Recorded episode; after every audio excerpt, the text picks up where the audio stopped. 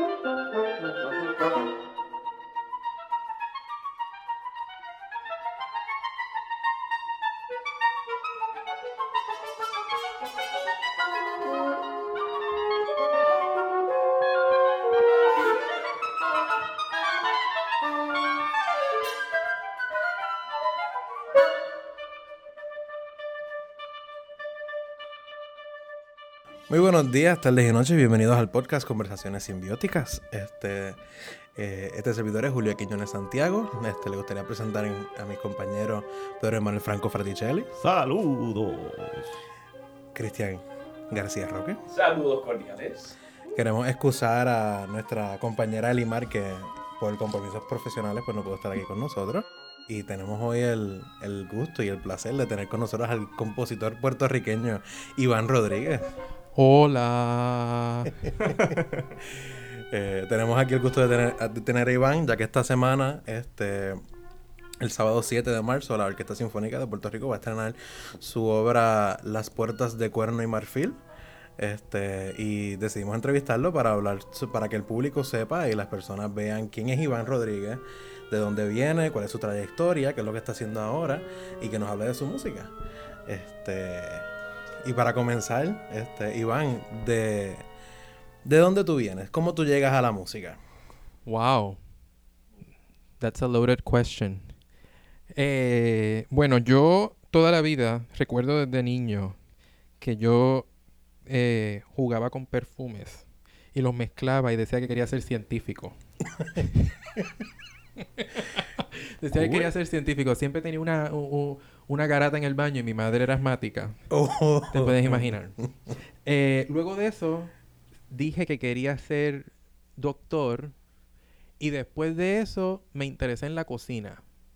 De toda la vida estuve interesado en la cocina. De hecho, antes de entrar al Conservatorio de Música aquí en Puerto Rico, ya yo había comprado todo mi, mi equipo para entrar a, a estudiar artes culinarias.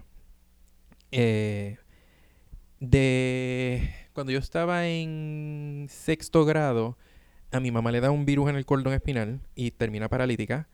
Y pues obviamente en uno de niño, pues quieren entretenerle a uno la mente en ese proceso que puede ser un poco traumático para los hijos, ver a, a los familiares así y todo eso. Y me dicen que si quería entrar a la escuela libre de música. Y entonces decido entrar a la escuela de música y todo lo vi siempre como un hobby. Yo nunca pensé, empecé a tocar saxofón, eh, ese fue mi primer instrumento y me obsesioné con todos los instrumentos. Cogí flauta, cogí clarinete, violín, eh, clases de canto, piano, hasta la madre de los tomates. Eh, y recuerdo que para los los ejercicios de práctica de, de, violín, había un libro que se llama Kreutzer, y los, los ejercicios son aburridísimos, pero bien aburridos, horribles. Y yo no sabía qué yo estaba haciendo, pero yo escribí acompañamientos de piano para esos ejercicios para que fuese más entretenido practicar, porque yo no podía practicar eso solo. Y ni, ni me imaginaba que estaba componiendo en ese momento. Y eso se quedó a un lado. Y yo entré al Conservatorio de Música de Puerto Rico por, por ejecución en violín, sin saber que yo iba a, terminar siendo compositor. Por esas cosas de la vida, sucede el cambio y aquí estamos. Wow. este, ¿Cómo fue el tú llegar al conservatorio? Este, como llegaste por, por violín, pero yo había hablado una vez con Alfonso, creo que había sido. Y él me dijo que, que, tú antes de entrar a violín, digo, entrar a composición, que tú, tú tomaste un año libre. Correcto. Eh, fue, fue bien complicado porque en, en ese mismo periodo de tiempo, eh, yo me acuerdo, era el conservatorio viejo. Yo entré al conservatorio viejo, donde estaban todos los fantasmas, etcétera. Y eh, obviamente no me gustaba practicar mucho, pero practicaba con mis arreglitos de piano, etc. Eh, en ese mismo periodo de tiempo, pues tengo que contarle a mi familia que soy homosexual. Y se desatan muchísimas cosas. Eso termina complicándose a un nivel en que no pude continuar mis estudios. Y tuve que tomar una pausa. Durante esa pausa, lo único que me mantuvo eh, cuerdo fue sentarme a escribir. Eh, yo no sabía lo que yo estaba haciendo, yo simplemente estaba jugando con un papel. Jugaba con papel y escribía. Eh, y recuerdo que después de que eh, hice varios ejercicios y escribí varias obras, se las enseñó a quien es mi esposo ahora mismo. Y él me dice, oye, ¿tú no solicitas al conservatorio por composición? Yo le dije, pues, ni idea, déjame llamar al conservatorio a ver cuándo es la... A ver qué dicen. ¿Cuándo es la fecha límite, verdad? Eh, creo que eso fue un día como a las 2 de la tarde. Una, dos de la tarde. Y llamo al conservatorio. Sí, mira, que yo estaba como interesado en ver cuándo es la fecha límite para solicitar por composición. Bueno, pues la fecha límite es hoy hasta las 5 de la tarde. y me he montado yo en ese carro como alma que lleva Satanás. y he llegado aquí con el sobrecito y la sobra y los CDs, que en ese tiempo usábamos CDs, sí. Personas que nos oyen, CD es un disco compacto, un círculo con un círculo en el medio donde lo metías en tu, en tu ordenador o computadora y ahí grababas tu música. Y eso de, de Spotify no existía en ese momento, pero tampoco soy tan viejo, no vengan. Eh, todavía. yo creo que todavía piden CD. Sí, no, un horror. Un horror. Eh, y entonces llego yo aquí, lo someto, que iba a esperar yo que me iban a aceptar aquí por composición. Y empecé con Alfonso Fuente, que Dios lo bendiga, porque eh, ese hombre me empujó y hasta el sol de hoy le doy las gracias. Pero ese fue el añito, me tuve, me tomé un... Y de hecho no fue un año, fue un semestre. porque cuando eh, fue, un semestre, yo siempre estuve, como dicen aquí, cruzado. Cruzado. Estuve cruzado porque entré eh, cruzado por la audición que hice fuera de tiempo. Ok. Qué interesante. ¿Y cómo fue el llegar al departamento de composición y esas primeras obras que empezaste a hacer? Pues realmente yo sabía y no sabía lo que estaba haciendo, porque yo siempre he sido el tipo de persona que cuando voy a escuchar algo me gusta leer también la obra que estoy escuchando. Y muchas de las cosas que hacía era eh, cómo empieza todo el mundo imitando. Eh, pero yo creo que lo que empecé a trabajar aquí, además de las cosas que Alfonso eh, exigía parte del currículo, que si escribe yo no sé cuántas melodías en este estilo, que si yo no sé qué otra cosa en este otro estilo, que si trabaja yo no sé qué cosa, adicional a eso, hice muchos amigos aquí en el conservatorio y parte de lo que realmente me permitió a mí eh, desarrollar la artesanía fue tener tantos amigos que me pedían cosas. Me pedían cosas constantemente. De hecho, a todos mis amigos guitarristas los quiero mucho. Escribir para guitarra es una maldición del demonio. Sí. Y yo tengo cinco horas para guitarra. Y cada vez que me siento a mirar la cierro los ojos y veo sangre corriendo por, la, por las paredes. Porque es, horrible. Sí, es horrible, pero mis amigos me pedían y yo con mucho gusto se las escribía porque es, es parte... Y, algo bien importante que hay que entender de la composición es que la composición no es para uno. Porque si, si tú hay, hay compositores que su, su, acercamiento a escribir es un acercamiento más eh, pragmático o eh, de, de, procedimiento. Crean un procedimiento, siguen el procedimiento y lo que salga del procedimiento es tu obra. Eh, yo soy más intuitivo y si yo escucho en mi mente lo que yo estoy, lo que yo quiero escribir, ¿para qué lo voy a escribir en un papel? ¿Para qué? Ya yo lo estoy escuchando. Ya yo me lo imagino como es. Puedo pitarlo, puedo cantarlo, puedo gritarlo. Eh, pero lo estoy escuchando. Si, lo pongo en un papel porque lo quiero compartir con alguien. Yo no lo pongo. Es la única razón por la cual tú vas a documentar eso que estás haciendo. Si lo estás documentado, do, do, documentando por otra razón, es egocentrismo. Cualquier otra razón es egocentrismo. L tú lo estás documentando para dárselo a alguien. Porque tú quieres decirle a alguien, mira, yo creo que esto está cool. Hablar como esa jerga de los 90, como cuando nací yo. Eh, y aunque era muy difícil escribir para guitarra, eran mis amigos y yo escribía para ellos.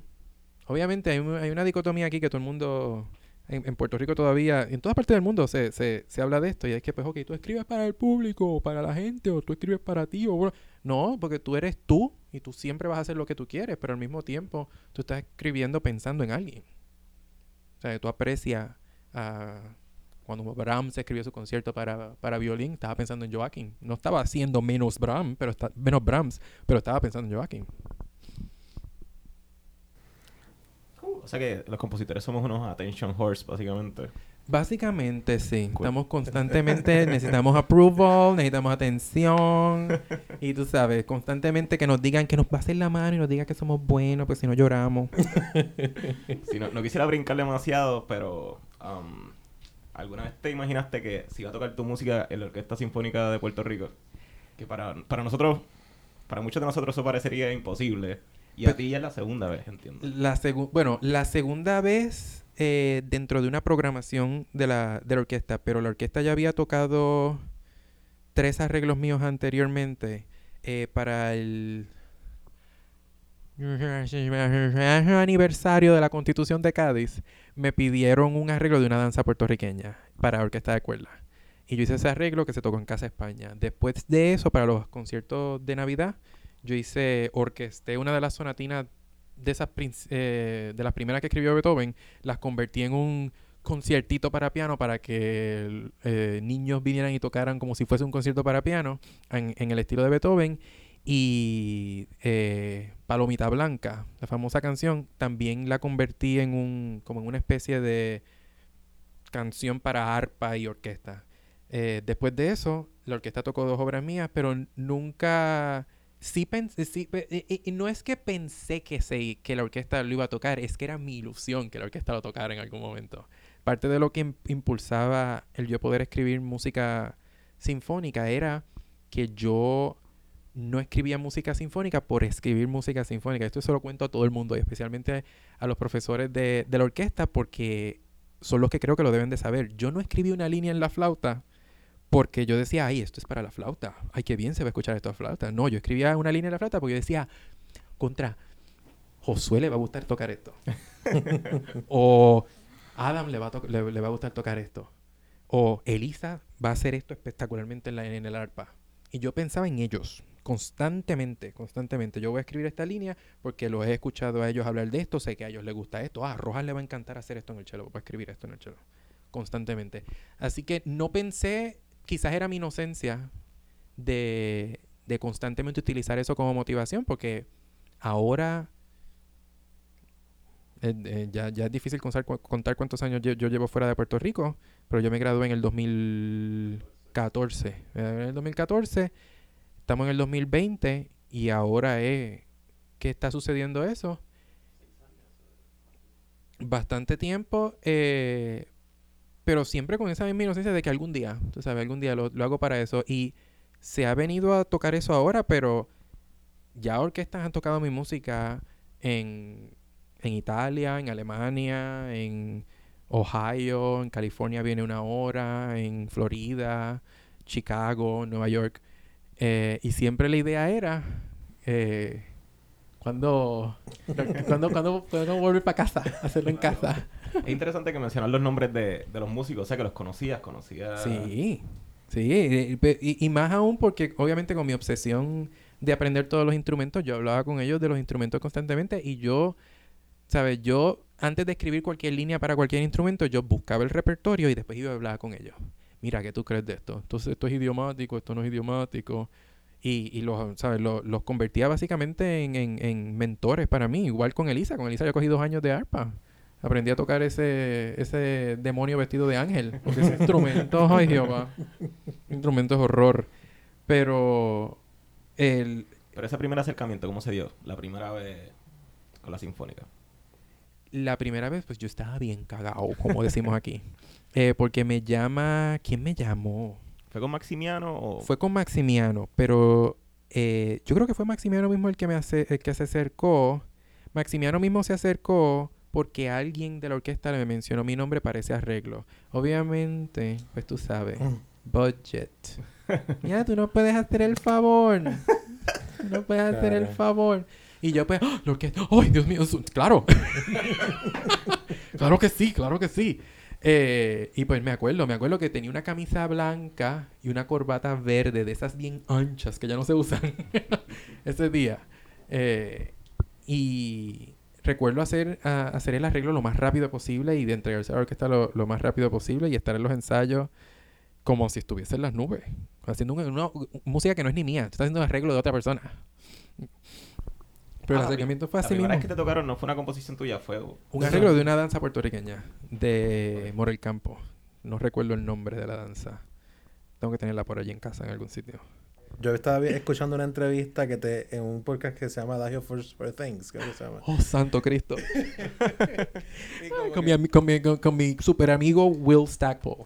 Sí, este, que encontré ese podcast porque le encontré una sugerencia de podcast de música clásica y jamás em- empe- em- esperé ver que en el primer episodio había una entrevista con Iván Rodríguez.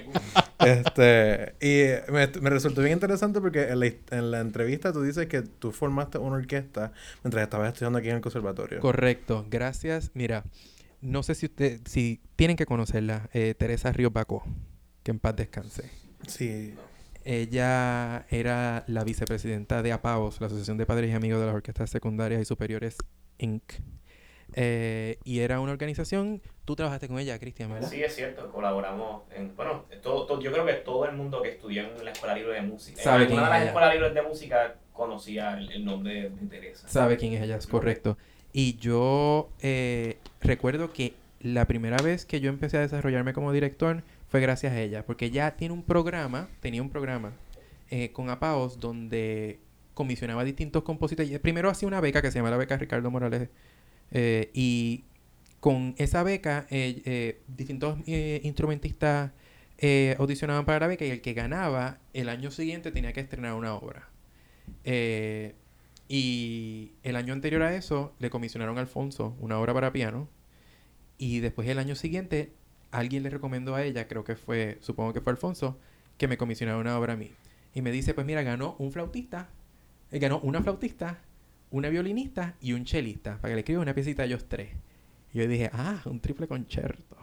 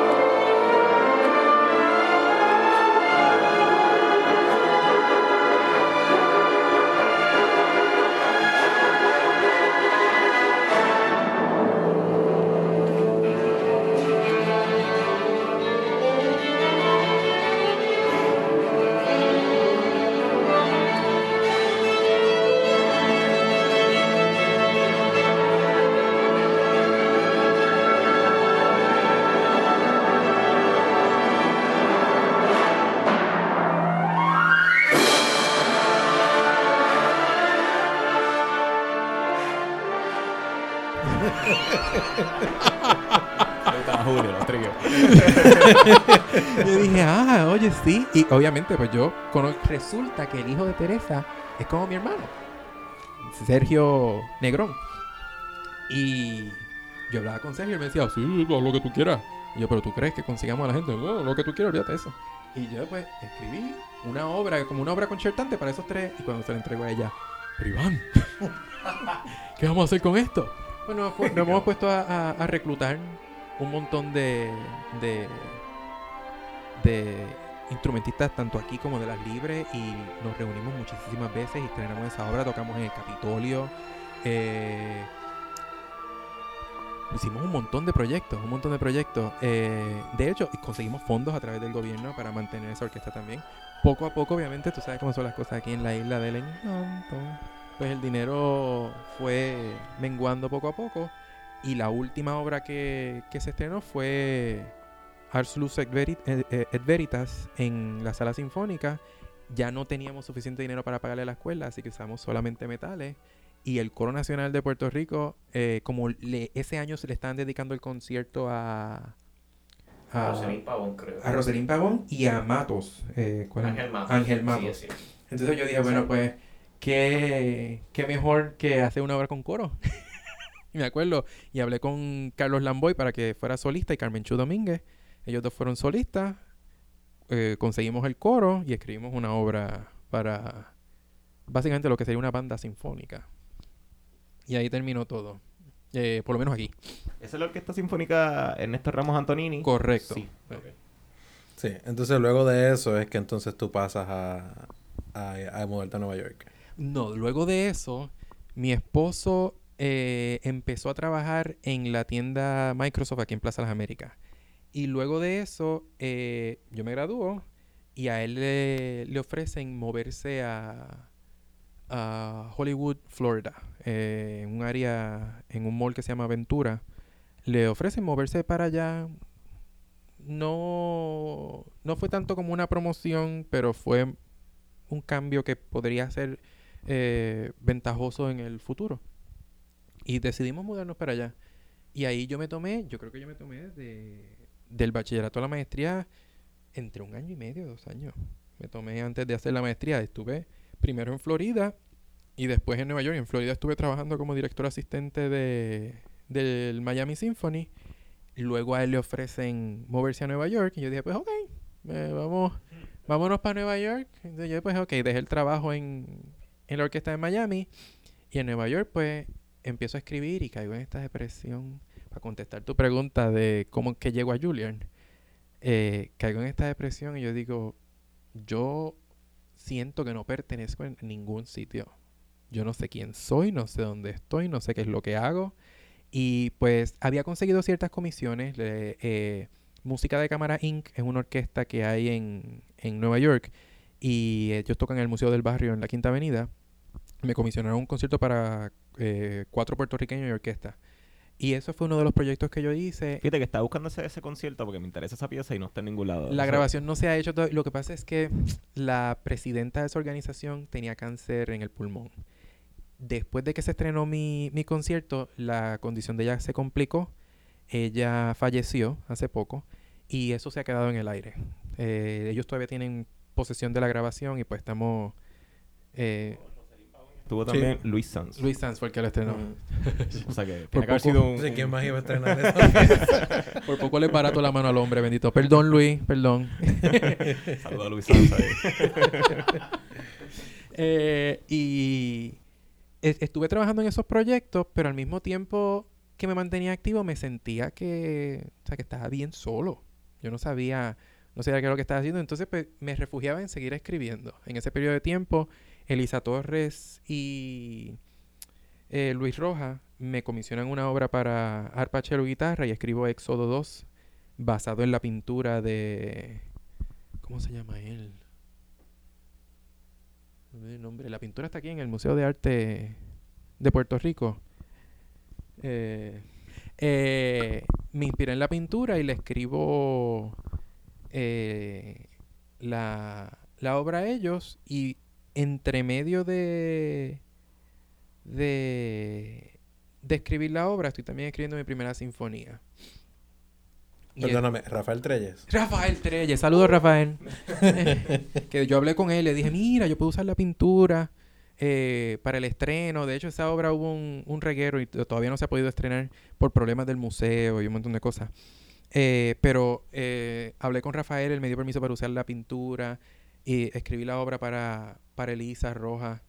eh, y estuve trabajando en eso desde Nueva York, pero a la misma vez igual me sentía solo. Estuve trabajando en esa obra más en, en mi primera sinfonía. Terminó la primera sinfonía y todavía yo me sentía, yo decía, pues mira, de aquí para McDonald's. Eh, y me digo a mí mismo, mismo, eh, y eh, no, le, no, no le cuento a nadie, absolutamente a nadie. Decido solicitar eh, para Juilliard y mi mentalidad era, si pasas el pre-screening, lo que estás haciendo eh, está, está bien. Está más o menos ahí, solo sigue tratando. Si no pasas el pre-screening, Starbucks, Burger King, qué sé yo, quizá el New York Public Library of the Performing Arts, allí recibiendo personas o lo que sea. Porque tú sabes, todo trabajo es digno. No, eh, mi, mi problema era que yo, me- eh, eh, en mi historia, la música se convirtió, se convirtió en una panacea para mí. La música era bien, es. Yo, yo le digo a mis compañeros constantemente que yo no es, yo no hago música. Yo soy música. Y no es en ningún Qué lindo. sí, no es en ningún, no es en ningún sentido eh, eh, egocéntrico o megalómano. Es el hecho de que yo no sé quién soy sin música. Y ese momento me confronté con el hecho de que quizás tienes que dejarla y hacer otra cosa. Y solicito a Juilliard. Dejo las cosas pasar. Eh, paso el pre-screen y yo dije, ah, pues todo está bien. Perfecto. Me, me llaman para la entrevista y para el examen. Ay, el examen de admisión. Ay, todavía, mira. Eh, ¿Cómo fue? ¿Cómo fue? ¿Qué- Ay, mijo, te Satan. cuento. O sea, es, es horrible. Horrible. Tú entras allí, ¿verdad? Eh, y tienen varios, son varios. El examen se compone de varias partes. La primera parte te dicen modula de do menor a fa sostenido mayor en 12 compases o menos. Ahí se agarra, ayuda, ahora lo, lo llamamos desde acá. 12 compases. 12 compases o menos. Eh, segunda parte, eh, escribe una fuga. Tercera parte, un ejercicio de composición libre. Eh, cuarta parte, dictado rítmico. Quinta parte, dictado melódico. Y sexta parte, un canon. Tiene que, que hacer un canon. ¿Pero eso es admisión o, o ubicación? No, eso es admisión. Diablo. Eso es admisión. Después los de ubicación es otra cosa. Eh, Los de ubicación tú lo haces como te dé la gana, pues ya tú estás adentro. Esto es el de admisión. Y esto te estoy diciendo que en Juilliard solicitan miles de miles de estudiantes. Vi que unos 2.700 algo así y cogen como 160. ¿Cuál es el admission rate? No, son 160 para el pre-screening. Y es 7% el, el rate de... Exacto. Y después, después de ese pre-screening solo pasan 40 al examen. Y después de, ese- de esos 40 cogen 4. De esos 40 cogen 4. Y ¿Y quién de los cuatro estuvo ahí? Iván Iván Rodríguez. Rodríguez. Un. Ve, eh, lo, lo más horrorizante de ese examen, para mí yo creo que fue eh, el dictado rítmico. A mí no me dio mucho problema porque pues nosotros como boricuas tenemos el ritmo por dentro y lo sentimos como es. El dictado melódico. Y después de Gloria Navarro. Sí, tú sabes. Sí, pero de momento cogen y te ponen en un dictado melódico una invención de baja tres voces. Ah, qué Y lindo. te dicen, escribe las tres voces ahí, feliz, dale. escribe las tres voces. Te vamos a dar para que lo escuches cuatro veces. Escribe las tres voces. Y yo, ay, Dios mío, Virgen Santa, Dios Santo, ¿qué voy a hacer yo aquí? Eh, pero obviamente, aunque estoy relajando con eso, yo no hice el examen pensando que iba eh, a, a pasar o a hacer nada. Yo hice el examen ya mentalizado en que no iba a entrar. Yo no iba a entrar porque mi, mi meta era pasar el pre-screening. Y ya yo había logrado lo que yo quería. Y total, yo no quería entrar a esa institución porque ¿quién iba a pagar? ¿Quién, o sea, ¿quién va a pagar 60 mil dólares por estudiar en ese... No, mira. ah, ah. ¿Eso es por semestre? Eh, no, por toda la, la, la maestría son 60 mil. Completa. Sí. Ok. Sí. Como quieras, es un... bueno. y yo pues... Y después de eso, pues, tú haces la, el, el examen. Después de hacer el examen, tienes entrevista con todos los miembros de la facultad. Igual yo le llevé mis piezas. Hablamos un poquito, yo relajando con ellos y riéndome y whatever, porque yo no pensé que iba a entrar. Yo no pensé que iba a entrar. Yo no estaba verificando email, yo no estaba verificando nada. Yo obviamente no tenía las conexiones profesionales que tengo ahora, así que yo no chequeaba nada. Yo no tenía ni el email puesto en mi celular, nada, nada. Así que yo lo dejé todo guindando. Y allá en Estados Unidos, yo no sé si eso se hace aquí. Aquí en Puerto Rico a mí no, no me lo hicieron cuando entré al conservatorio porque yo hice todo a las millas. Eh, pero allá creen algo que se llama el skinny letter y el fat letter. Cuando te envían eh, de las universidades una carta, tamaño carta normal, que es el skinny letter, tú sabes que es que no entraste. Y cuando te envían el fat letter, que es una carta mucho más grande y ancha, que tiene adentro información de admisión y el, ba- el, el brochure de todo lo que va a pasar, pues tú sabes que entraste. Yo no sé qué significa eso. ¿Qué voy a saber yo qué es eso? Yo, Pero- yo no sabía hasta ahora. Yo, pues, yo no tengo idea. o sea, yo no sé. Yo, na- todo el mundo hablaba de skinny fat letter. Y yo, pues, ¿qué carajo soy yo de eso? Uh, perdón. Eh, y recuerdo que un día llego a mi apartamento, feliz, taca, taca, taca, abro el de esto y veo la carta. Es una carta más grande de lo normal, pero yo no sé qué es esto. Y veo que es de Julia. Yo, pues, yo como hice lo que yo pensé que ella iba a hacer. Yo dije, pues, estoy bien. Dejo la carta allí, encima del counter. Y me voy, qué sé yo que yo estaba haciendo viendo televisión o cocinando, qué sé yo. Llega mi esposo a casa y dice, ah, mira, llegó una carta. Y yo, ah, yeah, whatever. Él abre la carta, la lee y me mira. Dice, Iván, entraste. y mi primera reacción fue, ¿quién va a pagar por esto? Pero literal. ¿Quién va a pagar por esto? Esa es mi preocupación que no estudia ahí. Literal. correcto, correcto. Y esa, esa fue la historia. Después de eso, pues obviamente las cosas cambian. Porque tú dices, mm, préstamos, here we go. No, ¿y, y tú no pensaste solicitar en ningún otro sitio o tú no pensabas hacer maestría? Yo no pensaba, no, yo lo que quería era que me dieran la confirmación de que lo que yo estaba haciendo estaba bien. Y yo solamente solicité a Juilliard porque soy un estúpido. porque soy un estúpido. Esa es la única institución donde yo solicité. La única, porque yo lo que quería era pasar el pre-screening. That's it. Eso es todo. Yo quería que me dieran esa confirmación de que todo iba a estar bien. Y hoy estamos aquí. Sí. sí, que lo hablábamos ahorita, quería hablarlo porque a veces pues, tenemos unos nombres en las cabezas como Harvard, Brown. Entonces decimos, pues tenemos, es como una memoria colectiva ahí de que, mira, estas universidades están súper buenas, pero realmente nadie sabe si realmente son lo que, ¿verdad? Lo que, lo que aparentan. Juliet es lo que aparenta. bueno, yo te diría que sí. Te diría que es lo que aparenta en cuestión de la calidad de lo, de lo, de lo que producen. La calidad de lo que producen.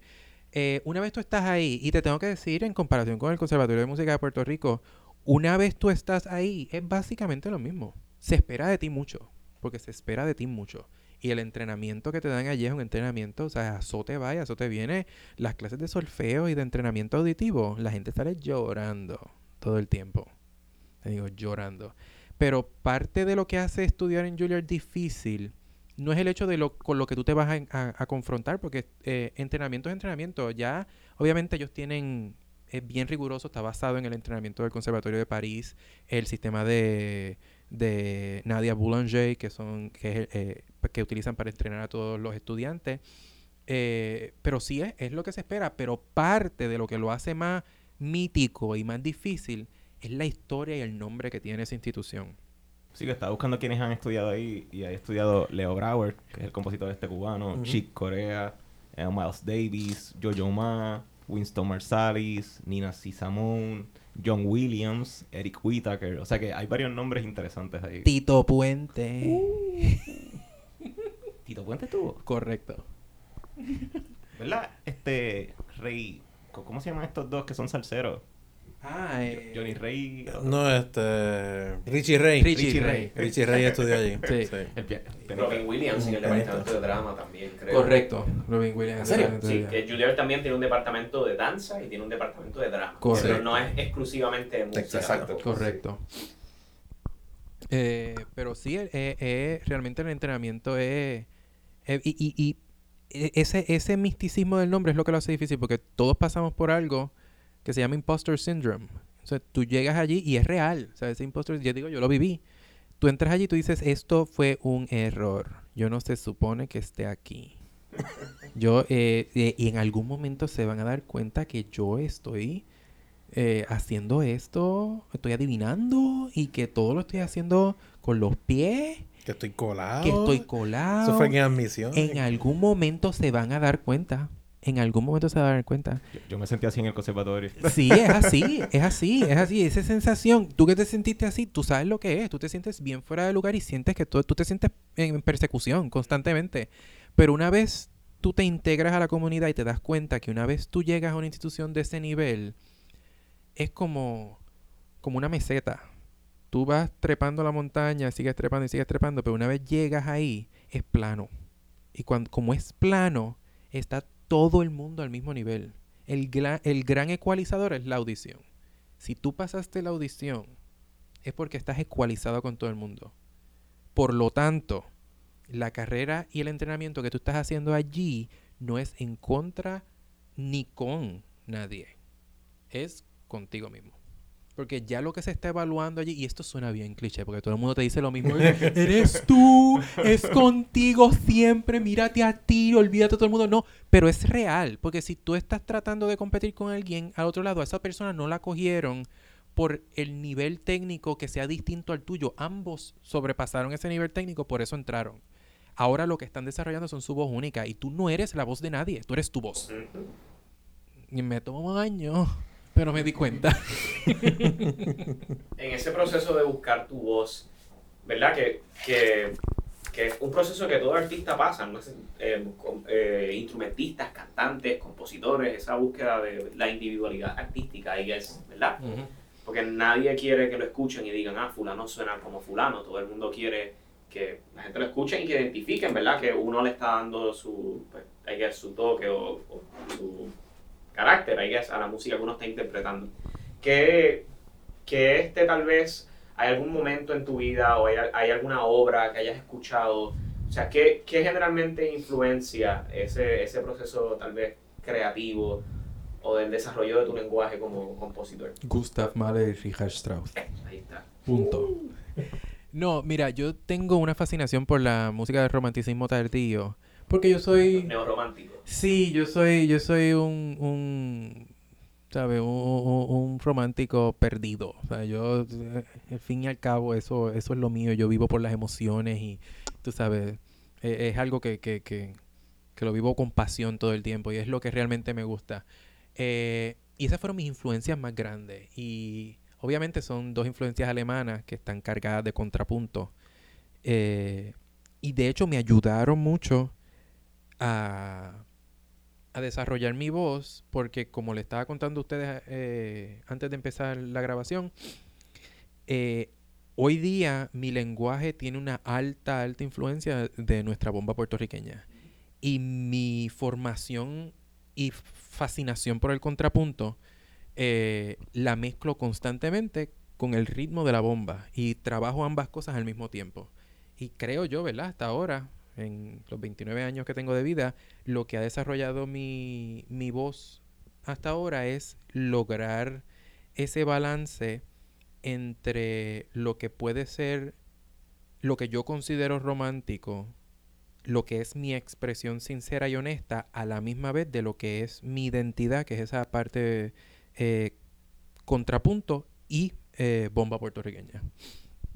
Fíjate, em, lo hablamos un poquito ahorita, pero me gustaría saber tu proceso creativo. Co- ¿Cómo, cómo tú compones?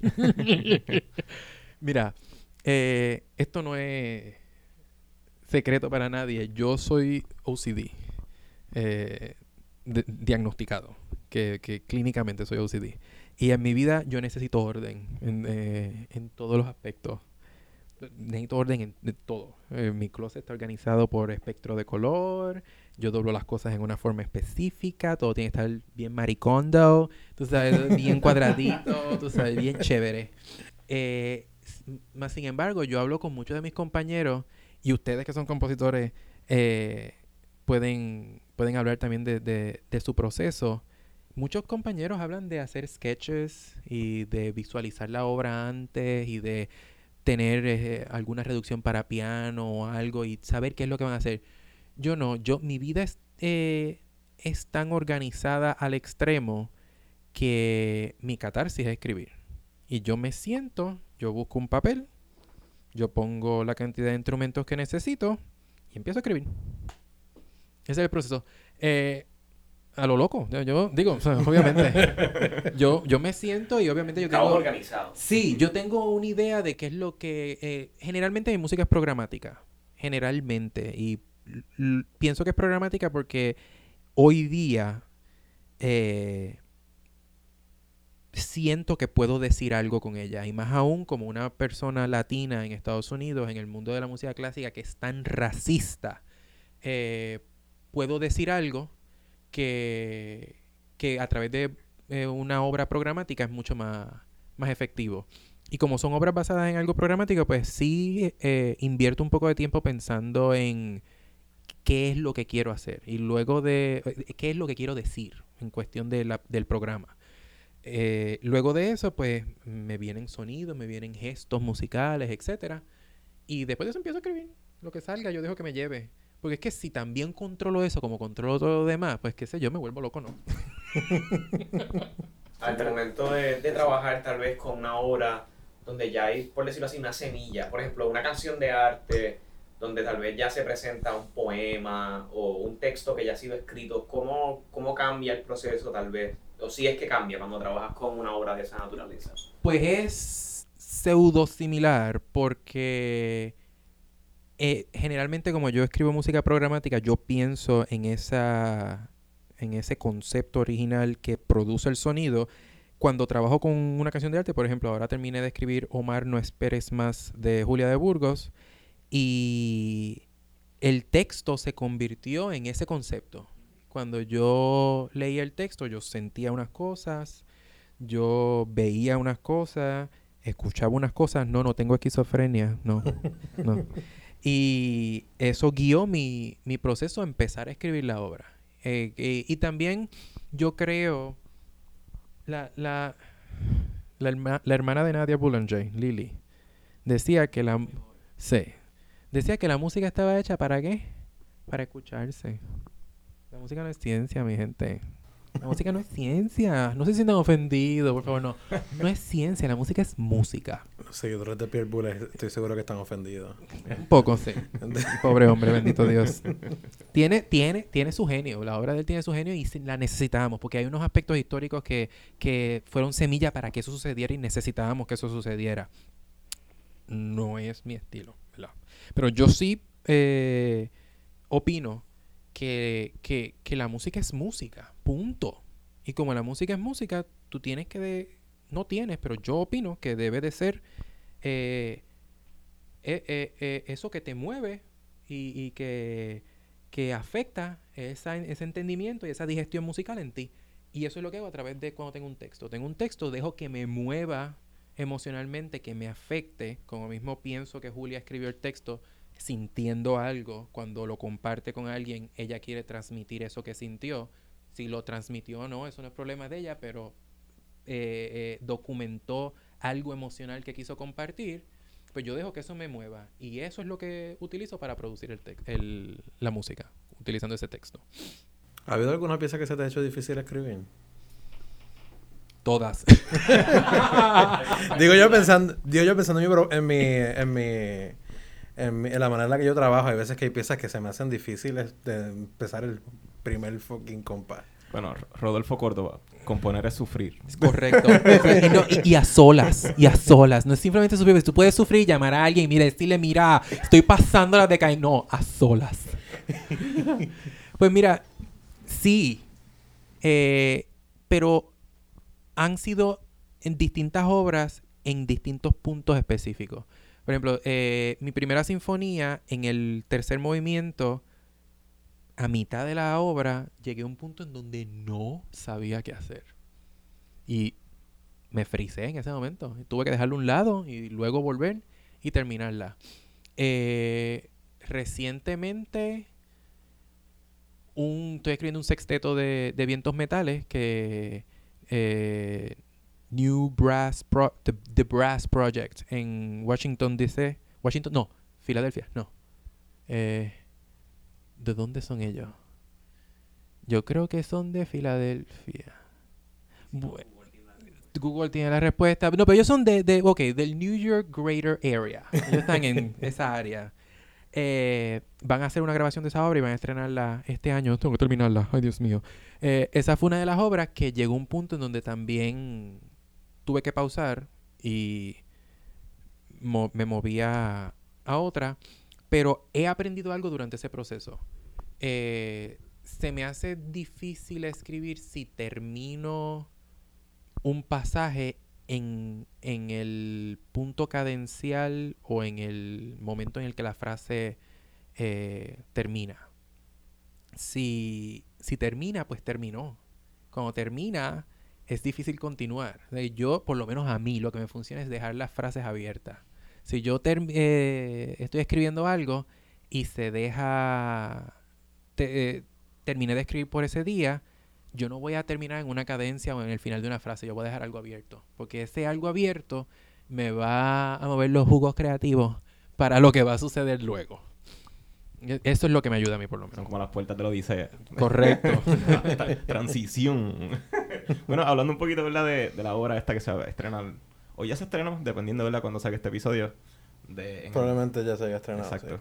En la Orquesta Sinfónica, que son las puertas de cuernos de, de Malfil, ¿verdad? Y está, estaba leyendo un poquito que está basada en los sueños, ¿verdad? En los sueños engañosos y los sueños reales.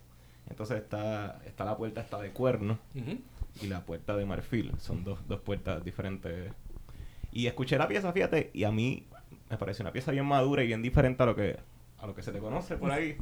Y realmente me gustó, me gustó mucho porque desde, desde que empieza te atrapa la pieza. Y es bien, es bien, es bien diferente a lo que tú haces, no sé, no sé si ¿Cómo fue el proceso creativo de esa pieza en particular? Pues mira, esa obra fue... Eh, fue un, turning point en, lo que yo hacía. Eh, de hecho, yo, fui evolucionando poco a poco, pero la obra que realmente se convirtió en el cambio o, o, la madurez de mi idioma musical fue esa obra. Yo primero escribí un piano trío, El Abrigo Negro, Luego de escribir El abrigo que escribí unas piezas cortas para piano y luego eh, escribí Las puertas de Corny Marfil.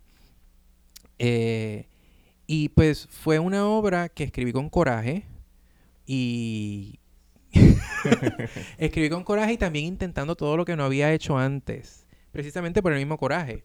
Eh, ¿Cómo es el lenguaje? ¿El lenguaje es serial? Mm, tiene, tiene cosas seriales, tiene cosas tonales regulares, eh, muchas cosas contrapuntísticas, pero yo eh, utilizo más una de, variación y desarrollo. Tengo una célula, esa célula la utilizo tanto como un, pitch class que estoy utilizando alrededor de toda la obra.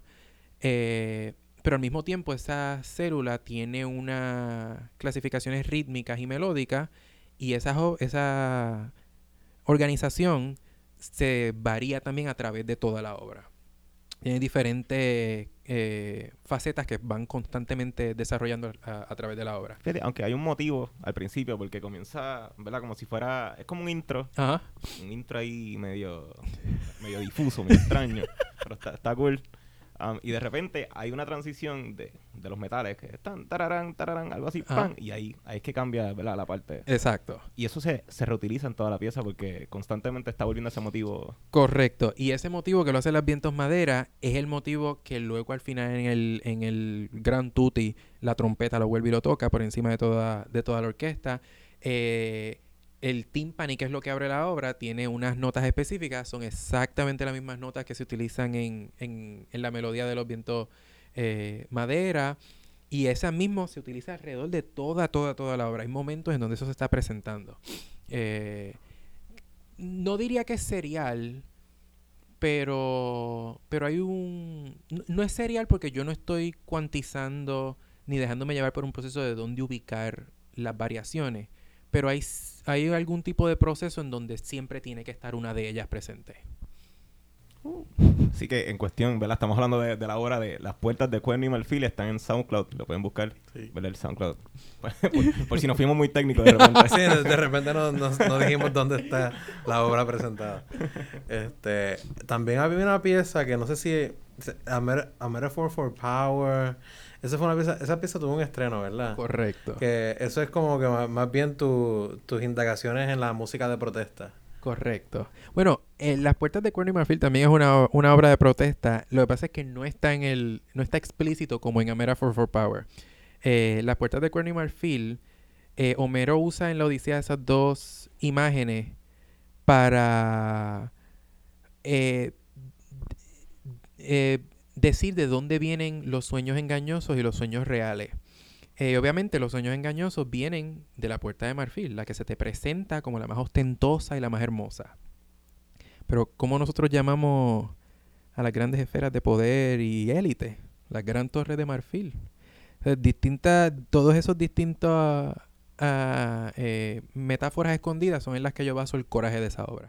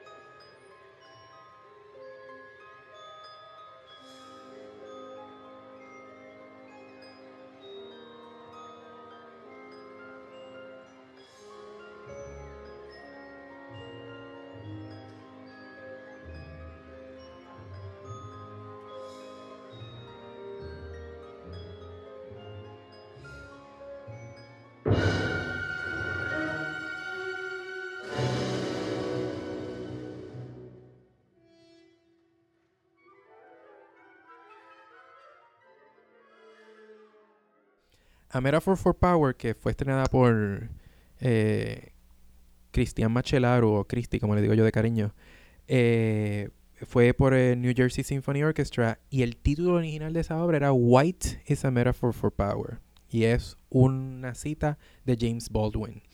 Y la obra es una obra de protesta eh, de cómo es que nos predican igualdad para todo el mundo, pero la experiencia de igualdad no es, realmente no es real.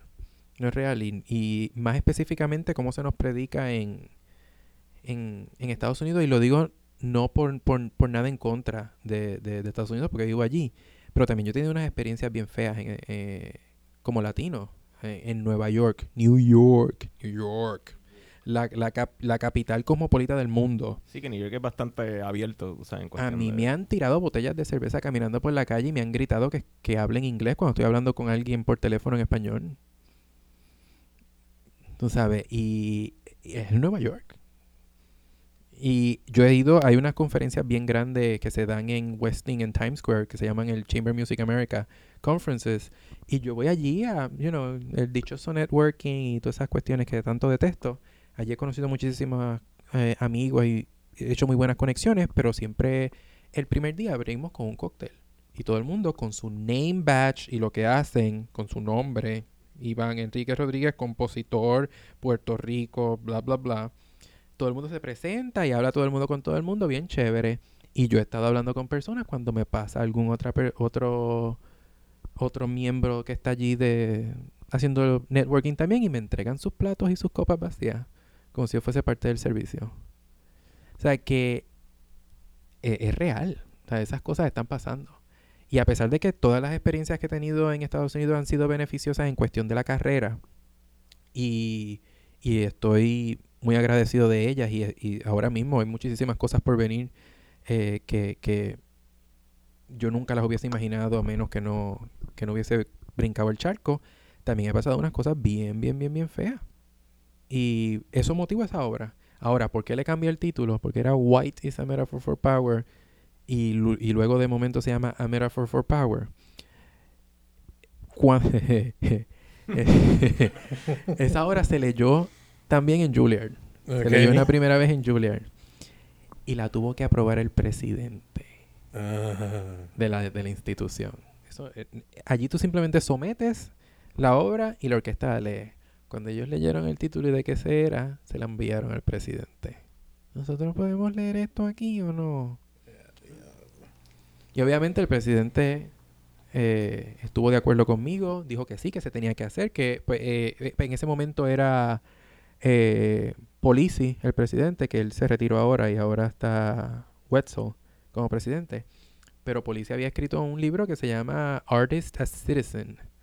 Y uno como artista y ciudadano a la misma vez, uno tiene que escribir de, de lo que es ser ciudadano. Y mi experiencia como ciudadano es esa.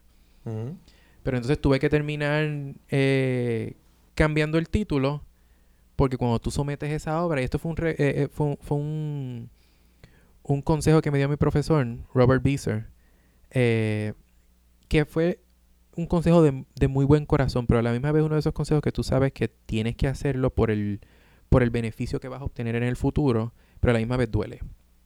Me dijo que le quitara la palabra white, porque cuando tú sometes eso a cualquier sitio, los jueces se van a sentir ofendidos.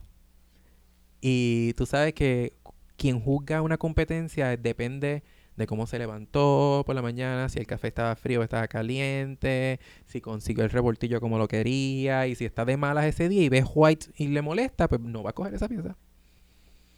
Y tuve que, que, que quitárselo. Cuando se lo quité, eh, ganó el Edward T. Cohn Composition Institute y se estrenó en Princeton. Princeton, New Jersey, por el por la New Jersey Symphony Orchestra bajo la batuta de Machelaru. Y ahora esa misma obra, esto es, esto es, mira, esto es primicia, esto nadie lo sabe, y no ha salido... Cierren, cierren. Sí, cierren, cierren. Sí, no ha salido en ningún sitio. El 10 de marzo eh, sale el comunicado de prensa, el legendario Festival Cabrillo en, en, California. en California, eh, ellos han tenido como compositores residentes a Aaron Copland, Philip Glass, John Adam, Tandun, Caroline Shaw, eh, Winton Marsalis, you name it. Pues me van a tener a mí de compositor residente con Wow. esa obra. Felicidades.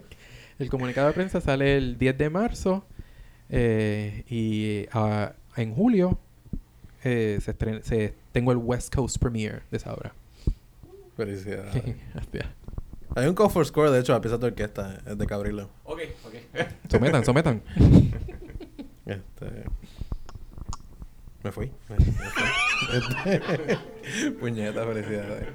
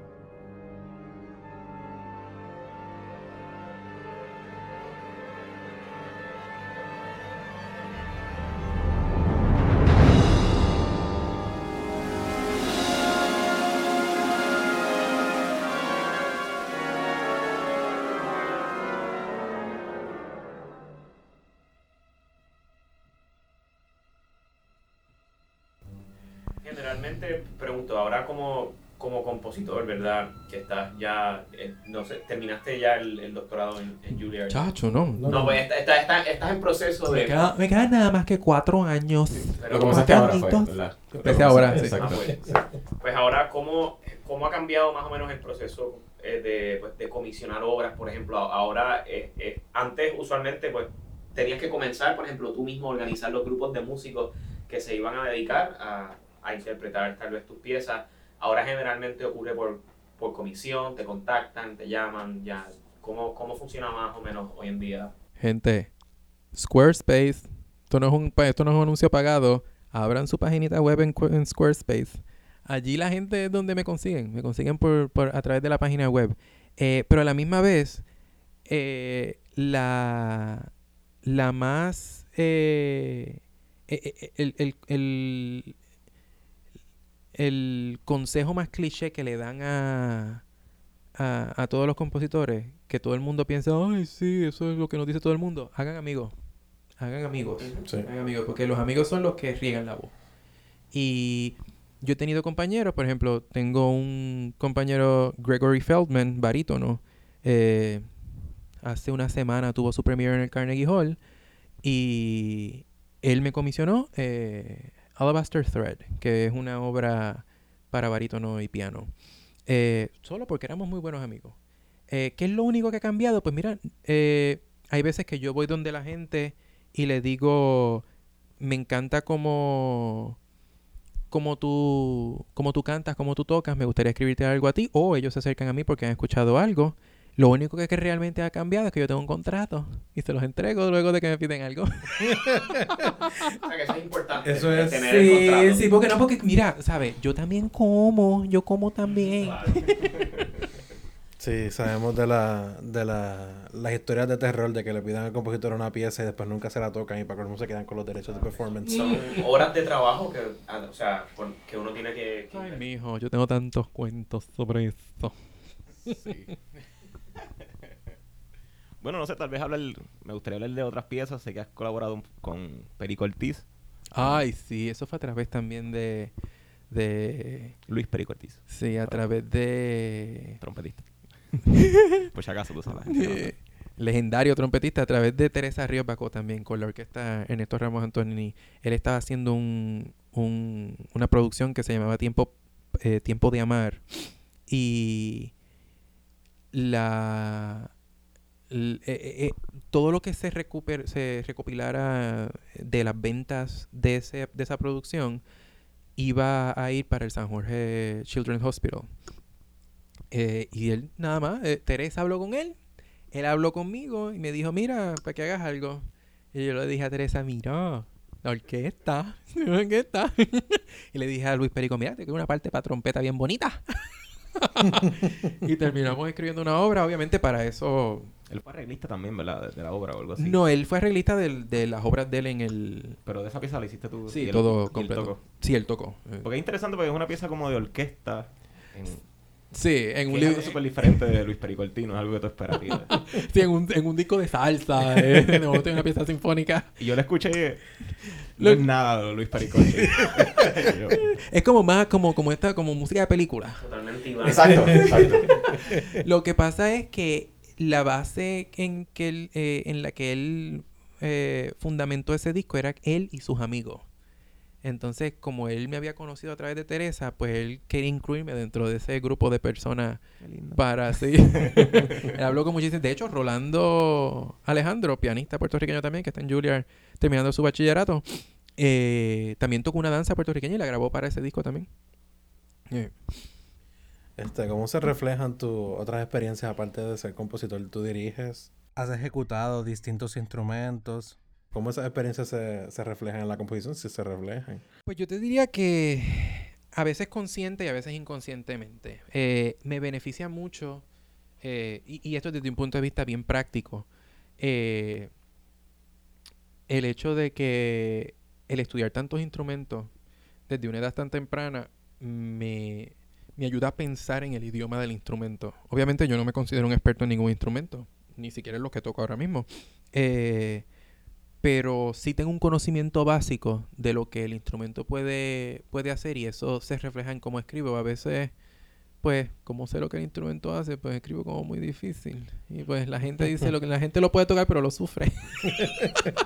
Ah, y en la cuestión de dirigir, pues pasa lo mismo también porque cuando yo estaba estudiando con Melinda Wagner, eh, uno de los consejos que ella siempre decía era que, que cantaras lo que tú estabas tocando, lo que estabas escribiendo, cántalo. Si lo cantas y lo sientes dentro de ti, pues es algo que te va a permitir continuar eh, escribiéndolo y mantenerlo vivo y que sea orgánico y que sea algo que sea bien tuyo. Ahí le dice lo mismo. Si lo puedes cantar bajo la ducha. pues, Es lo que es, tú sabes, sí.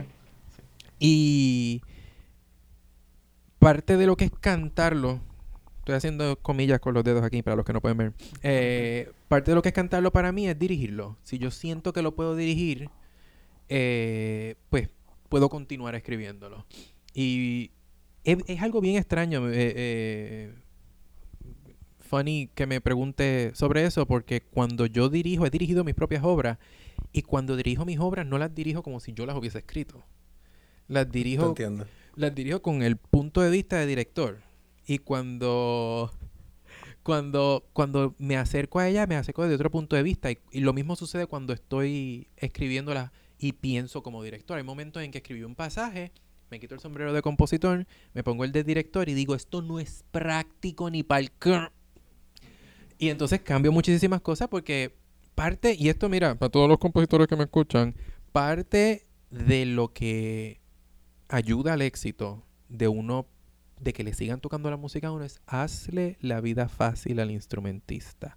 No es escribe fácil, porque mi música es bien difícil. De de hecho, en Julia me conocen porque, porque mi música es bien difícil. Y aquí me conoce a todo el mundo porque mi música es bien difícil. Y es bien difícil, pero no es difícil de leer. Tú ves lo que está en la parte y pueden haber mil cambios, pueden haber mil cosas técnicas, pero automáticamente tú lo miras, tú sabes cuáles son esas cosas técnicas. Y dices, tengo que ponerme a practicar todo esto. Pero sabes cómo va a ser tu acercamiento a eso, cómo lo vas a practicar y cómo vas a solucionar el problema. Pero si escribes algo que conceptualmente y metafísicamente y ontológicamente es lo que tú piensas que es, pero no tiene una, no, no es práctico desde cierto punto de vista, pues es bien difícil. Para, para los músicos, no les vas a caer muy bien a los músicos. Y 80% de que a la gente le guste tu música es que tú les caigas bien.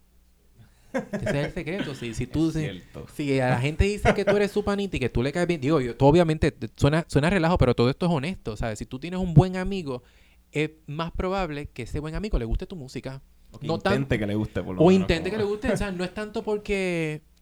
Por, por el estilo que le guste, no le guste, que sea, que deje de ser. Es eh, que le va a gustar porque tiene una conexión contigo. Que al fin y al cabo es lo que tú quieres hacer como, como artista. Tú quieres conectar con la gente.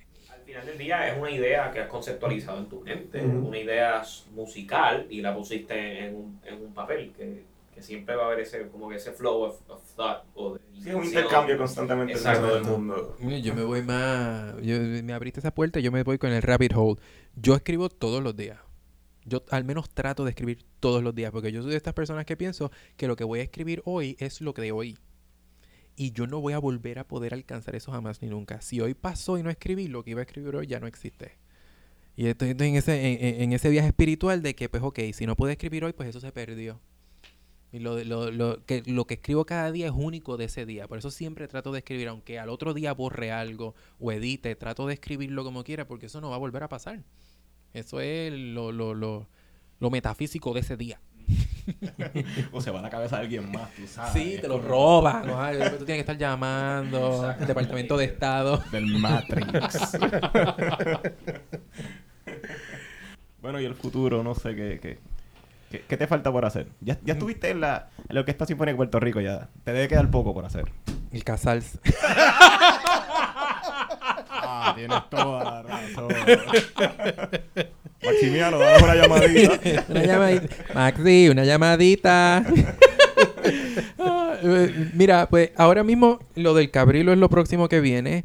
Eh, nuestra profesora de, de- aquí de- del Conservatorio de Música de Puerto Rico, eh, Carmen Rivera Lacén, escribió eh, un- una colección de cuentos cortos basado en historias puertorriqueñas. Hay uno que se llama María la Cruz y escribió una obra para fagot y piano eh, que se llama Mamá María, basado en ese cuento. Se estrena el 23 de marzo en una lectura en Juilliard y luego en, en otoño de este año eh, va a haber un concierto, un lecture concert en Juilliard por un estudiante doctoral donde va a hacer ese estreno.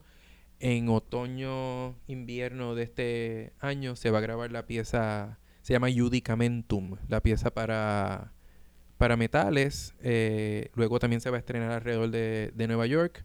Estoy terminando una obra que se llama Poema de Bronce para violín y piano, que se va a estrenar en distintos lugares, distintas áreas eh, que se conocen por, por aspectos de inmigración en Nueva York, por la violinista Sofía Stojanovic. No puedo ni pronunciar eso. Eh, y, y pues empezará a pensar en que voy a hacer mi tesis doctoral. Así, ¿no? ¿Va a ser referente a la música puertorriqueña? Eh, Pues he estado pensando, tengo, tengo varias ver- vertientes. Yo soy un loco y pues pensé en, en, hacer, en hacerlo en algún tipo de investigación de música puertorriqueña, pero a la misma vez me interesa mucho el campo eh, de música y, la lingüística, porque para mí es bien es fascinante como algo que no tiene nada de lenguaje, como la música, no tiene nada de lenguaje, es una codificación de organización de sonido te puede comunicar un mensaje tan específico. Un, un ejemplo bien banal. En el, en el 250 aniversario de Beethoven, tú escuchas la quinta sinfonía de Beethoven y tú sabes que en lo más básico vas de la oscuridad a la luz. Vas de, de, de, de lo malo a lo bueno. Del fracaso a, a la victoria. Y, y tú sientes ese, ese camino, esa aventura, la sientes a través de la sinfonía ese tipo de experiencias no son eh, sentimientos. Por ejemplo, tú decir victoria, la victoria no es un sentimiento. Tú sientes quizás alegría gracias a la victoria. O tú sientes eh, eh, adrenalina gracias a la victoria. Pero la victoria es un concepto lingüístico que tú le das a una acción. Significado y significante, creo que había. Correcto. Saussure, había un, un loco de eso, bueno, no loco, Sí. pero lingüista creo Sí, que hablaba. no, y Wittgenstein loco es válido, también. Entonces, tú, ¿cómo es posible? ¿Cómo es posible que tú escuches una obra que no tiene nada de lenguaje, que no tiene eh, notas al programa, que simplemente es sinfonía número 5? Y que tú puedas, tú le preguntas a alguien después de que la escucha, ¿qué tú escuchaste ahí? Bueno, pues es como, como, como si hubieses estado en un momento así medio depresivo y de momento llegaste a un momento feliz. ¿Cómo tú sabes eso? ¿Cómo? ¿Cómo? ¿Cómo tú codificaste sonido? Porque el idioma funciona de la siguiente manera. Nosotros pensamos en una imagen, esa imagen la codificamos en un lenguaje, ese lenguaje lo enviamos sonoramente, tú recibes ese lenguaje, se decodifica en el cerebro en otra imagen y tú entendiste lo que se dijo. Y lo único que falta en, esa, eh, eh, en, ese en ese momento de interpretación con la música es el lenguaje. Lo que se supone que esté codificando lo que llegue a tu cerebro. Y realmente me interesa mucho estudiar o hacer un case study con, con- con distintas personas o hablar con Columbia en colaboración con, con Columbia en Nueva York. Ver, qué sé yo, qué sucede en el cerebro y por qué nosotros podemos hacer una asociación eh, tan específica a, algo que todos podemos estar de acuerdo, ya sea en sinónimos, porque podemos hablar de- del final de la, de la quinta sinfonía de Beethoven y nosotros eh, podemos decir que victoria, felicidad, logro, eh, luz, pero todas esas cosas tienen un concepto en común. ¿Por qué es que llegamos a esa conclusión? Y eso es lo que me interesa para, es otro aspecto que me interesa para, para la, la mi disertación doctoral. O sea, porque cuando tú escuchas una suspensión, esa 4-3, tú te sientes, sientes que el, que el, que el- que el- que el pecho te, te harikiri. Tú sabes. ¿Por, por qué? ¿Por qué? O sea, me interesa mucho por qué. Es interesante, lo hablábamos ahorita también con lo de los nombres de las universidades. A veces tenemos cosas en la cabeza que ni sabemos por qué están ahí. Ujú. Eh, Es bien extraño. Es como un im- imaginario colectivo ahí, una memoria colectiva que nadie sabe realmente dónde sale. Exacto. Sí. Pero bueno, también si, si nos vamos bien, bien atrás en la música, este, por ejemplo, la teoría de los afectos, Ajá. que, que, que se hablaba muchísimo eh, desde los tiempos, desde, los, desde que se componían madrigales. ¿sabes? Y después en, en el siglo XVIII y XIX siguieron expandiendo, ¿verdad? De cómo en aquel entonces, para los que están escuchando y no saben a lo que nos referimos, la teoría de los afectos básicamente eh, se, se decía que ciertas tonalidades musicales podían promover ciertos estados de ánimo. Así que dependiendo la tonalidad de una pieza, pues dependía más o menos la emoción que se podía generar en alguna persona. Pero vámonos más para atrás. Los modos griegos. Sí. Los griegos le decían a la gente, si vas para la guerra no puedes escuchar eh, un modo lidio, porque si escuchas un modo lidio te afeminas que, te- peleando con alguien y te van a matar. Así que no. Escorio le llamaban Ajá. a ellos, como los, los sentimientos que suscitaba la música. Correcto, correcto. O sea, y esa- es- a mí me interesa mucho porque estamos hablando de una civilización altamente avanzada, pero a la misma vez muy antigua, que también entendía que había una comunicación asociada con algo que era entendido a través del lenguaje, que no tenía lenguaje a la misma vez. Es interesante que siempre que hablamos de música nos vamos en otro... porque- Esperamos todo. ansiamente la tesis. Nos la envía por email. bueno, pues nada, realmente fe- felicidades. Está- estamos nosotros desde que empezamos este podcast, nuestro énfasis es que se tiene que tocar, la Orquesta Sinfónica de Puerto Rico tiene que tocar más música de nuestros compositores y que esto esté sucediendo, eh, o sea, nos alegra mucho. Y no solamente la orquesta sinfónica, sino que también se hagan actividades aquí, conjuntos aquí en la isla, empiezan a tocar música de los compositores. Bien, en el Correcto. conservatorio, este, qué sé yo, en otras entidades, en la UPI, tú sabes. Sí, Correcto. En- es muy necesario porque eh, hasta cierto punto da alegría, pero también da dolor eh, que uno tenga que... Dicen que nadie es profesa en su propia tierra, pero, pero a veces da un poquito de dolor porque mucha gente... eh, lo que dicen que es potencial se valida una vez tú pagas un pasaje de 600 pesos. ¿Entiendes? Y, y es, como, como es, es extraño porque uno sigue haciendo el mismo, uno sigue haciendo lo mismo. eh, y pues lo, me- lo más que uno quiere es poderlo hacer en, con la gente de uno. Eh, ¿Cuál es el miedo? No sé, porque el público va a seguir queriendo lo mismo. Ujú. Nadie, nadie está haciendo. o sea, nosotros no estamos trayendo música de, de, de Alpha Centauri. Nosotros estamos compartiendo algo que inclusive el público mismo conecta más con, con la música si saben quién la está haciendo y esa persona está ahí. Y obviamente yo estoy viciado en esta opinión porque yo soy un compositor. Y ay, Dios mío, que toquen mi música también. Pero no es, no es meramente eso, es que tengo también muchísimos colegas aquí en la isla que merecen que su música sea tocada. Y, y nosotros ni nos enteramos. Yo no sé si ustedes saben, el guitarrista John Rivera Picó, él está haciendo ahora mismo su maestría, está terminando su maestría en King's En College, King's College. en Londres. Becado, de Becado. hecho. ¿Sabe? Y ese hombre, nada. Aquí no se sabe nada. Nada. Sí, él está por aquí para el conservatorio y camina. Tú, tú lo ves ahí caminando lo más tranquilo. Ya estu- estudia con George Benjamin. Con George Benjamin, ¿tú sabes qué, qué es esto? ¿Por qué nosotros no sabemos eso? ¿Por qué no se está haciendo la música aquí? ¿Sabes? Nosotros tenemos que, que... Y yo entiendo que todo esto... No me metas en la política. Yo entiendo que todo esto tiene que ver con una... Con un pensamiento colectivo colonial. Porque nosotros... Tú sabes, yo crecí con esto y yo lo sé, ¿sabes? Nosotros siempre... Venía un blanquito de afuera y esa persona siempre sabía más que tú. Tú sabes. Pero cuando tú te mudas para allá... Fuiste tocado por la divinidad. Bueno, no es que sea, fue, seas tocado por la divinidad, es que a veces tú te das cuenta que tú sabes más que él. No, sí, pero como que fuiste tocado por la divinidad. Ah, mira, vamos a tocar Iván. que Sí, tú sabes. Iván está... Y, y, y pues tú sabes, cuando ese, ese tipo de, de eventos sucede, pues tú te das cuenta que los tuyos también valen. Y pues que hay que empezar a, a, a dejar que, lo, que los de uno también reciban el respeto y, la, y el valor que tienen, porque es que va a seguir pasando, ¿sabes? Sí, a veces como la gente te dice, ¿por qué no te buscas un trabajo de verdad?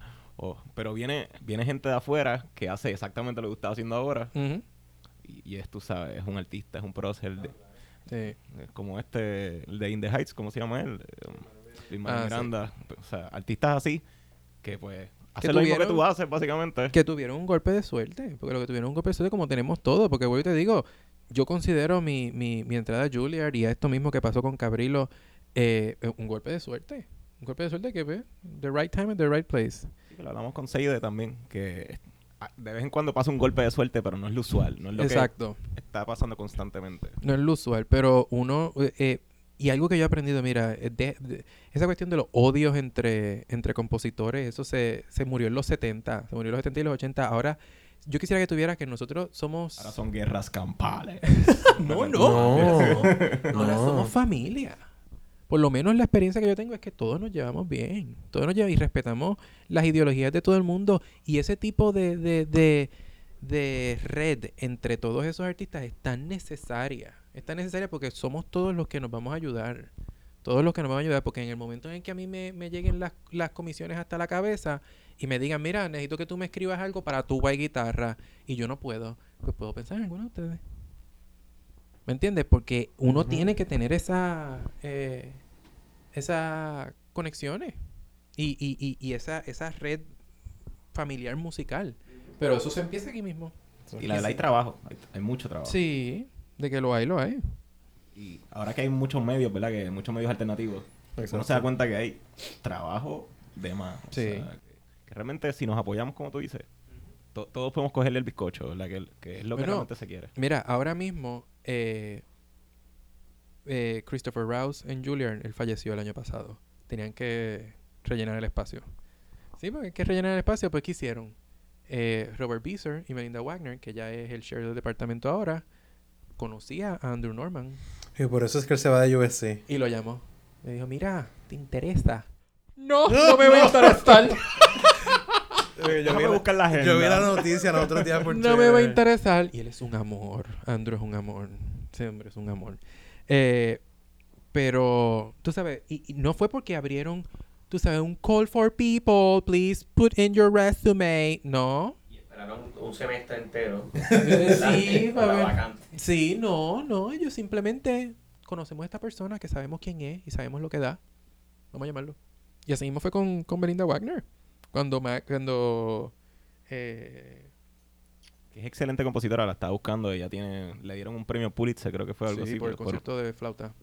y, y la escuché y está súper. Es, Sí. una buena composición. Ella, mi maestra, ella es como una madre. Te azota duro cuando te tiene que azotar, pero con amor, con mucho amor. Zafaera, zafaera. Eh, y, y cuando Melinda entró a, a, a Julia fue igual. Ella es muy amiga de Robert Beezer. Cuando se necesitaba el espacio. Melinda, ¿qué es la que?